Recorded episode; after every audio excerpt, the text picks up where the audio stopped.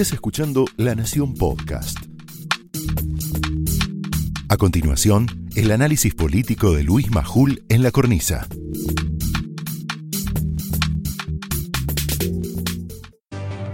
Bienvenidos al nuevo horario de la cornisa. Programón tenemos, ¿eh? especial, compacto. Ya está Patricia Bullrich acá en el piso. Vamos a tener un mano a mano con ella. Viene por primera vez un amigo de la casa, un periodista muy, muy valioso. Y ahora con el tema Susana, Tinelli la lectura política. ¿eh? Hoy escribió una columna espectacular. Pablo Sirven, Federico Andajasi, nuestro compañero, que firmó junto con más de 300 intelectuales un documento que habló de infectadura y generó el, el enojo del gobierno. Y María Julio Oliván, no sé si está tan de acuerdo con la palabra infectadura, pero sí tiene varias preguntas incómodas para hacerle al poder. Y ahora me quiero tomar unos minutitos solamente para compartir con vos mi editorial.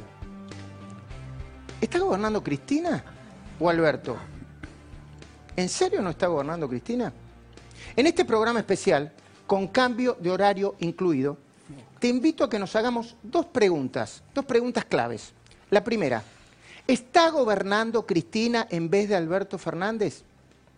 Y la segunda es tan urgente como la primera. Escucha, ¿hasta cuándo se puede soportar esta cuarentena rígida, para mí no inteligente, mezclada, mezclada esta cuarentena con el inocultable plan de Cristina que implica no solo la garantía de su impunidad, sino también la consumación de su venganza personal contra quienes no pensamos como ella. Después te voy a hablar de algunas cosas que pasaron con la supuesta eh, violación de la ley de inteligencia, la denuncia de, Camaño, que de alguna manera me involucra. ¿eh? Me van a dejar unos minutitos después. Ya sabemos que al irrumpir el COVID-19, Cristina no había estado ausente, sino al acecho, marcándole la cancha al presidente. Ahora sabemos también que a partir de la misteriosa reunión de tres horas en Olivos, ¿te acordás de esa reunión? ¿Qué se habrán dicho? Nadie pudo reproducir ni reconstruir esa reunión. Lo que sabemos es que después de esa reunión, Alberto cristinizó su discurso se transformó en un hiperkirchnerista. ¡Eh, Majul! Sí, en un hiperkirchnerista. Si vos le seguís el discurso, que hasta Pablo, que es un gran analista de discurso, te vas a dar cuenta que se convirtió en un hiperkirchnerista. Solo superado, Alberto, ¿eh? por energúmenos, y me hago cargo de lo que digo, energúmenos como Daddy Brieva y Gabriel Maroto, o Mariotto. O por ciertos periodistas de la señal C5N, además digámoslo, ¿no? Porque acá pasa todo. Un medio comprado con dinero de Cristóbal López y Fabián de Sousa, dinero que se ahorraron al evadir de manera fraudulenta el impuesto a la transferencia de combustible. ¿En serio? ¿E-, ¿Está gobernando Cristina? Porque si no está gobernando, no se explica cómo el presidente acepta mansamente que ella y sus muchachos protejan a Rodolfo Canicova Corral. Se trata de un juez a quien Alberto, y me consta, me consta, ¿eh? Considera una persona no muy honesta. Voy de nuevo. Es un juez a quien el presidente considera una persona no muy honesta. ¿Y por qué se banca que lo defiendan en el Consejo de la Magistratura? Le perdonen la vida. Tampoco se explica por qué Alberto, el presidente, usa el enorme poder de su investidura para pedir a los jueces que tramitan las causas del encubrimiento por el memorándum de entendimiento con Irán y dólar futuro, que se apuren a cerrarla. Le dice el presidente, che muchachos, apúrense a cerrar la causa. ¿Qué? ¿Por qué? ¿Por qué esas causas sí y otras no?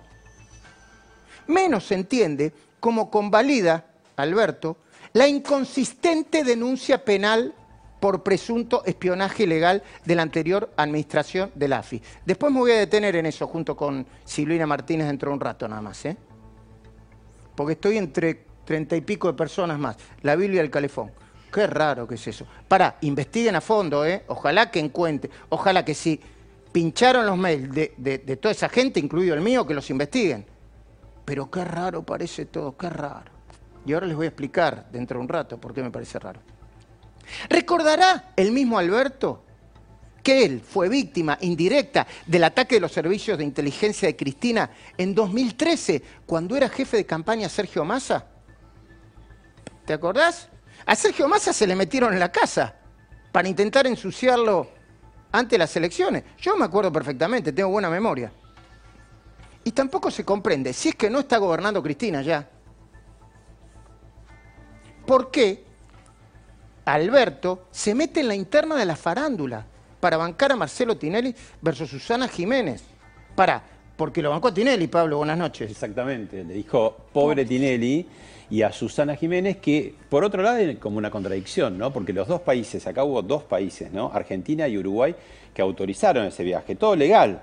Pero después, como ella habló de que la Argentina va camino a Venezuela, el presidente, en plena pandemia, ¿no? En una cuarentena, cuando hay temas, decís, realmente gravísimos, dijo que Susana Jiménez distrajo con eso para no hablar de su viaje. Bueno, a ver, después hay que ver si efectivamente Susana pidió permiso. A ver, si pidió permiso y se lo dieron en el ANAC, creo, ¿no? Entre otras cosas. Eh, ¿Por qué el presidente va y dice, ah, Susana, te fuiste en cuarentena? ¿eh? Esto es como que. Esto es como cuando le dan, el Estado le da ayuda a las empresas porque le corresponde y le dice, ah, te llevaste la ayudita del Estado, ¿eh? Claro, siempre que sean amigos, porque Cristina también se fue en plena cuarentena y nadie dijo nada. Ah, me, había olvidado. Igual a las empresas le dicen eso. Eso que decís es como si le dijeran, no, le dicen te pagué parte de los sueldos y ahora me debes en la sección. Ahora vamos a hablar de eso, y con Patricia Bullrich de eso y de todo, ¿no? Entonces, se mete en la interna de Marcelo tiene Susana Jiménez y dice, tiene razón Marcelo, pobre Marcelo, pobre Marcelo. Dice, el presidente, wow, qué espaldarazo. Ah, va, para, a menos que el conductor haya sido usado, igual que se lo usa al payaso vigilante de cuarta, de Daddy Brieva, con el objeto de instalar en la agenda los temas que el Frente de Todos le importa instalar. Los usan, ¿eh? Los usan. Pero yo te invito a que miremos un poco más allá. Es breve, ya termino. Pero miremos más allá, es necesario.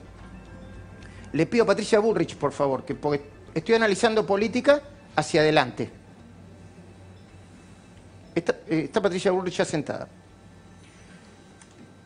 Demos por sentado, pensemos juntos, demos por sentado que el pacto yo te convierto en presidente y vos me garantizás impunidad entre Cristina y Alberto sigue vigente.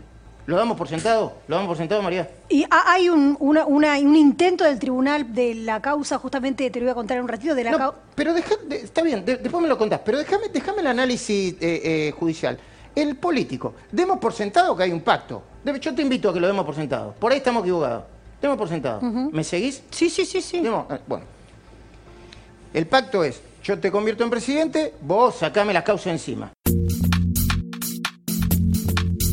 Esto fue el análisis político de Luis Majul en La Cornisa, un podcast exclusivo de La Nación. Escucha todos los programas en www.lanacion.com.ar. Suscríbete para no perderte ningún episodio. Estamos en Spotify, Apple Podcast, Google Podcast y en tu reproductor de podcast favorito. Seguí escuchando La Nación Podcast.